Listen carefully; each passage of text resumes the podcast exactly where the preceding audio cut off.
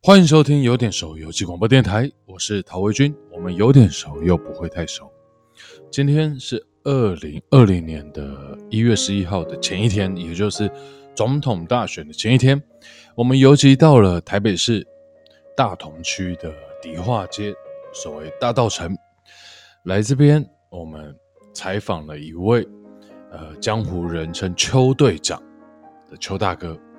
邱大哥在迪化街开呃食品的相关的店面，好，已经很久了，生意也是非常非常的兴盛。退休之后，邱大哥专门从事社区办活动的工作，特别是针对长者。呃，也许是因为以前也是苦过来的，努力打拼，他现在特别的在意弱势族群。的生活，长者啊，呃，还在努力奋起的年轻人，甚至是一些街友，他出钱出力，想办法让这些人可以过到还 OK 的生活。录这个电台游记的一开始，邱大哥说了一句话：“莫忘世上苦人多。”但是。他马上加上了自己的另一句话，他从书上或是从别的地方听来的另一句话。那句话是什么呢？让我们来听一听邱队长、邱大哥的人生故事。这个不是同样的作者，我是个倒落来。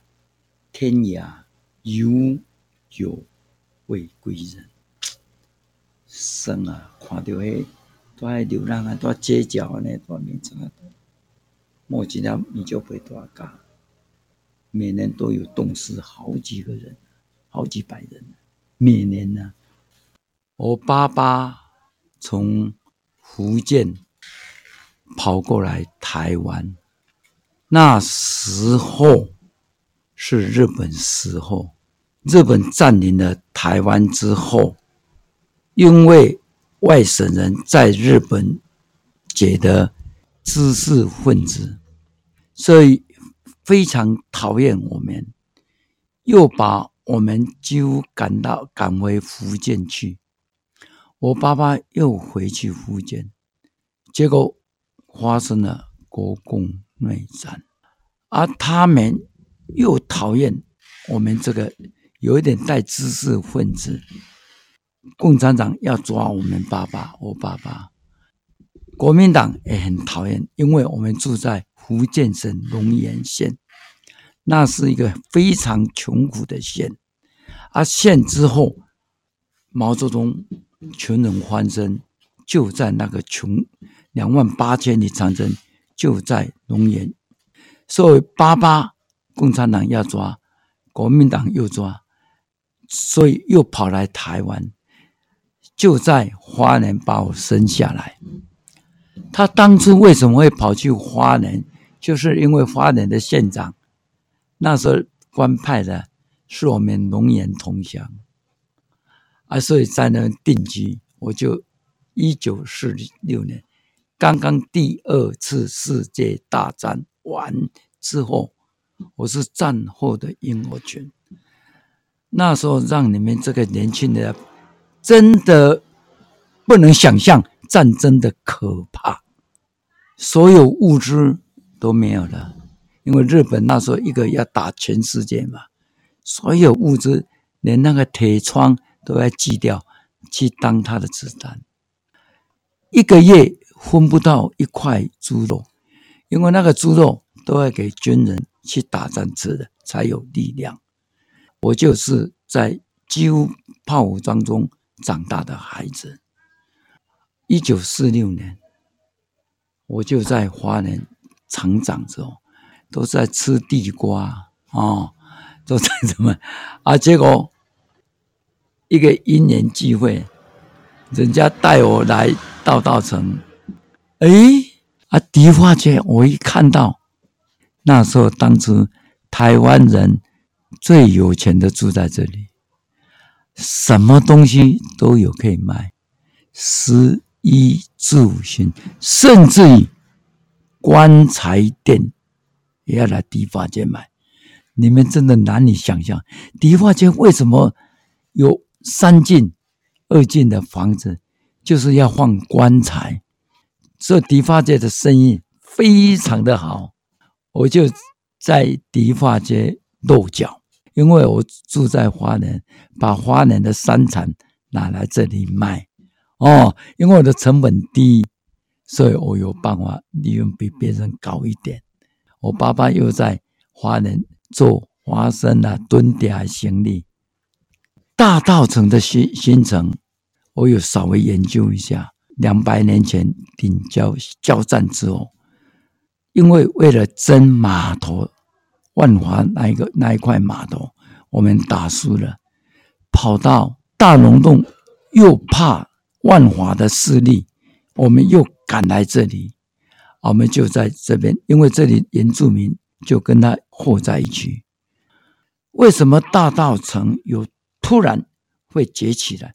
因为他本身都是难民，他很同情难民，所以全世界各国的外使馆都设在大道城，因为大稻埕他不会排外，它有爱跟包容。就在这边定居了。从花莲来到大道城打拼开创事业的邱队长，对于做生意或是所谓创业，又有什么样的给年轻人的建议呢？其实没有别的，任何人都一样。我听了科比演讲那句话讲得最好：你不要羡慕别人的成功。因为你不够努力，我来迪化街，我一直在想，两袖清风，没有天下自己打天下，没有资本自己找资本，没有靠山自己找靠山。为什么有办法战胜别家商店？第一个，人家八点开，我就七点开；人家九点休息，我就十点休息。一天多做两个钟头，一个钟头拉两个客户，一天拉四个客户，一个月拉几个客户？一年三百六十五天，我只有休息过年一天，其他全部没有休息，天天就是这样拼。当然生意好嘛。现在想起来你们不相信，但是我当初有一个思想，我都是爱认真滚蛋打拼。因为贸易商要卖东西给我，第一个我没有本钱，我怎么卖呢？他卖有十块，我卖十块，把他的资金拿来当现金，下次给你买，我现金跟你杀，跟你抽上去，那我这资金的堆积一直大起来了。啊，这一段时间刚刚碰到那个通货膨胀、石油危机。那时候我赚了不少钱，啊，赚了不少钱，我都投资房地产。我一直觉得相对的，我的房东每次跟我收房租，就是要跟我涨房租。他说你的生意很好，因为我很认真嘛。现在想起来，当初是一直骂房东了，每次来就是要跟我涨房租。但是现在想起来，应该对，应该对。房东对你越刻薄，你越产生一个危机感。一定要买房子，一定一定要买，有钱就买房子，有钱就买房子。所以我晚年能够比较悠闲，就是完全这个房子的照顾我，因为我知道我们这出外来真的很苦。我搬了十次的家，我的店搬了五次。我的住家也搬了五次，任何人都难以接受。爸爸有交代，三次搬家等于一次火烧家，因为搬的东西都要丢掉，所以非常的艰苦。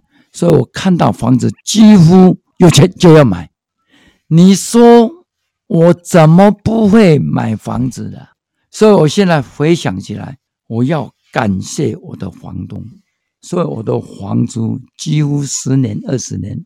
不会更加涨价，但是我一直建议套到别的地方去买房子，因为以后我的孙子七个孙子长大，一人一间，他要做生意的话，一定要跟你赶嘛。所以你在我这边赚钱，我房租不会跟你涨，但是你赶快去买房子，迟早有一天我孙子要接棒了嘛。一辈子打拼的邱队长是如何决定交棒给下一代的呢？他又是如何看待现在的年轻人呢？呃，特别会问这一题，是因为选举在即，世代议题不断的被提起。邱大哥的言谈之中，似乎可以辨识出他的呃政治的立场，或是他的偏向。但是，对我们来说，每一位长辈、每一位大哥大姐，都是独立的个体，是长大的孩子。他做的每一个决定，他的每一个想法，每一个转念，都跟他的过去有关。我希望大家在听这段节目的时候，不要先入为主的，因为他前面提到了一些关键词，比如呃。莫忘世上苦人多，比如科批就对他有一个先入为主为主的印象。接下来，让我们来听一听邱大哥对于年轻人的看法。身在台湾，真的没有悲观的权利。这一群年轻人的未来，是我现在老头子的责任。我跟我孩子讲，我交棒给你，你要全程负责，我全部退出。在我眼睛看得到，你发生问题，我可以帮你解决。万一我走了，我还在你那里跟你开门、跟你关门没有用，你一定要全程负责，你负一切成败之责。放手是孩子唯一成长的条件，不放手，孩子永远不会成长。赞美比责备更好用。你真的跟他骂骂的，他傻傻的呢，他不敢冲，你看冲没关系，他自己会检讨啊，这个变不掉，我跟后盖爱注意。你一直跟他照顾没有用了，没有用了，一定要给他尝试，一定要给他尝试，尝试之后他才会成长嘛。我那个孙子有空，寒暑假都到店里帮忙，也没有人叫他。是环境造成他这样。阿姨呀，你为什么买八十一斤八十块？我跟你讲，我跟你称到一百块哦，不用找了啦。哦，啊，称价一百零二块。哎呀，我两块不要跟你拿。像这囡仔就好，这道这课本课本那我上面关的，总共算起来一千一百块，人客要给你杀一百。阿姨，不要啦！我要读书呢，我要吃饭呢。你一百块不要给我少了。他自然在环境当中，他就会讲这个。所有孩子从当兵回来接我的店之后，从来没有要求我跟他开门关门，你自己搞定，你自己想办法。我要过我的生活，因为。人生一定要碰到很多的刺激，才知道是嗯，将近十年了，我大病一场，整个身体完全几乎要瘫痪掉，我才知道生命如此的短暂跟渺小啊！所以活过来之后。我才知道我要做一点事情，因为迪化街是我人生最后一站。虽然你们可以忘掉我的名字，但是你要，你不可能忘掉我的故事。很多事情政府看不到的，台湾的软实力就在街角，台湾。曾经，世界有一本书，人是最美的、最美丽的风景就是人，因为台湾人真的很善良。四百来年，你看尽千帆过尽的台湾，你才知道台湾人真的很善良。讲一句粗的话，清朝占领台湾也是杀了一阵啊。日本来台湾，你看一下也是杀了一阵啊。国民党来台湾，你看二百杀那么多人呢、啊，留下来的，较无胆哦，啊，都认真骨力打拼，较故意，这个都有基因的关系啊。我是这样认为的，到底怎么样，我不太清楚。啊，阮电话给大家拢足故意，足打拼。人是环境的动物，在这边环境长大的。所以，爸爸妈妈，我一直交代下去：自己敢吃的东西，才拿出来卖。哦，你自己不敢吃，要拿出来卖，怎么可以这样？生在台湾真的没有别管的权利，这里是我的家，我生在这块土地，年轻人的未来是我们这一代的责任。台湾人真的非常的优秀，你看到每次看到我就感慨很多。每次看到我们台湾小孩子去比赛，你不觉得吗？电竞冠军，什么金牌，什么花名奖的，什么都是拿世界的。但是，一到台湾，完蛋了，他没有舞台。台湾真的不缺人才，只缺舞台。所以，这个是我们老头子真的要把这个舞台交出来给年轻人去发挥啊！你这七八十岁还站在那个位置，你不下来，年轻人怎么有办法上去呢？有的老头子还站在那边不下来，退下来给他去。曾经在舞台我们风光过，啊，这一段时间就是他们的天下，因为他们的想法。跟我们想法不一样。既然全世界有办法去比赛，面包冠军、咖啡达人冠军，只要被台湾拿到就冠军。为什么他们年轻人在台湾没有一直一直在在？就是因为舞台没有，台湾这老头子舞台没有交出来。嗯，我真的该该退休了，享受着。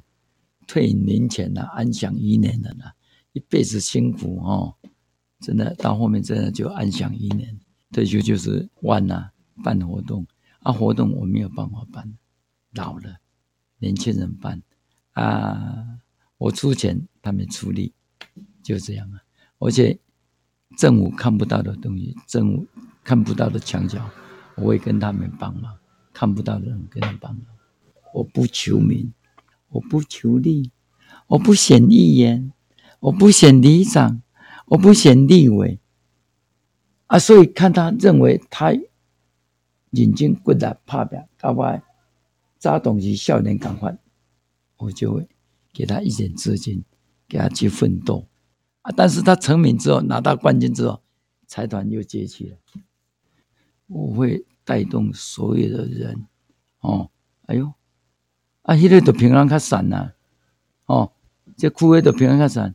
啊，因那还能够交付钱，所以我招一个，我自己邀人家都，甲电话条啊，城隍爷庙七十支，哦，甲伊讲走秀爱十万块，欠十万，我讲我家己出五万，啊五万你去募款，一千一万两万，一声都十万扣我。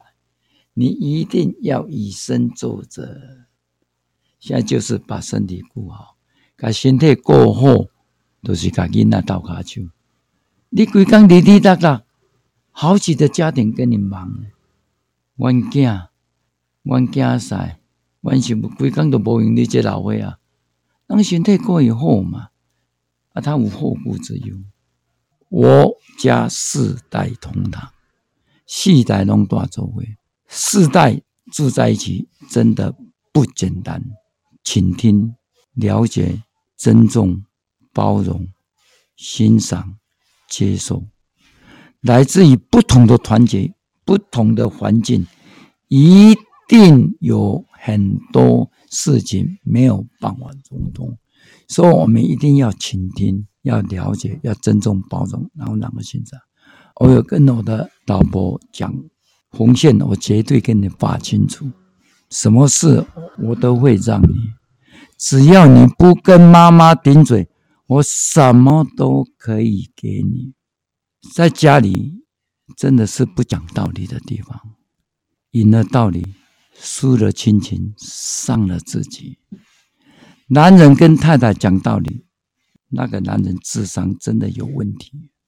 婚前选择你所爱的，婚后爱你所选择的。也许下个男人会更好，也许下个女人会更好，那都是骗人的。既然你已经选择了，你就认了。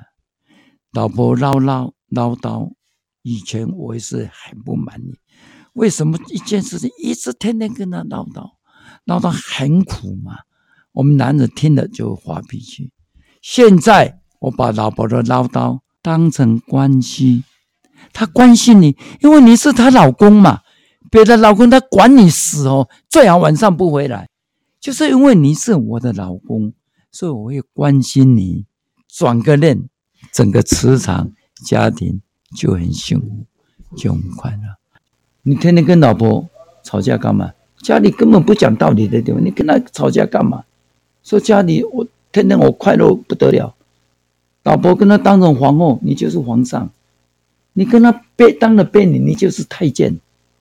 老婆大声你就小声，老婆小声你就没有声音，老婆没有声你才大声。老婆看他做到累，你把都不应该说的。老婆你辛苦，你把应急部位讲你做戏都干嘛？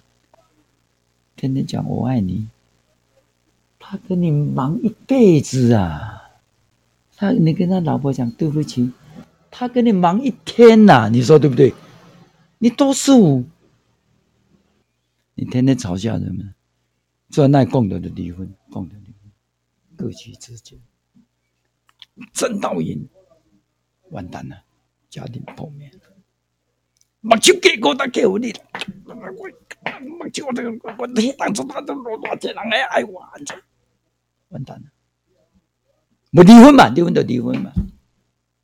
对我妈妈只有报喜不报忧，所有的亲戚来，我都跟他讲，你来我非常的开心，非常的高兴。但是你跟我的妈妈只有讲好的事情。不能讲坏的事情，坏的事情他不能解决，又增加烦恼。他既然增加烦恼，就减少他的寿命。所以，我妈妈天天快乐到不得了。我有一招，这个真的很好用。每次他腰酸背痛，然后啊干咳的时阵，我就拿一万块给他数，数完都是他的。人类在数钱的时候。免疫性最高最强的时候，一数钱数完，什么病都没有了。上面腰酸背痛了，安装目睭目不都没去。这个是医生给他，我写的这一招时候，说我妈妈就天天快乐到不得了。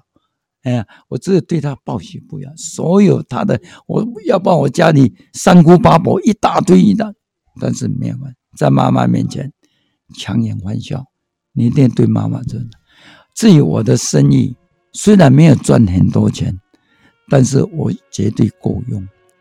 哎呀，我有那么多栋的房子嘛，哦，那个住水修修进来，该给孩子的我全部给他了，但是剩下的钱，我要做一些我该做的事情，我高兴做的事情。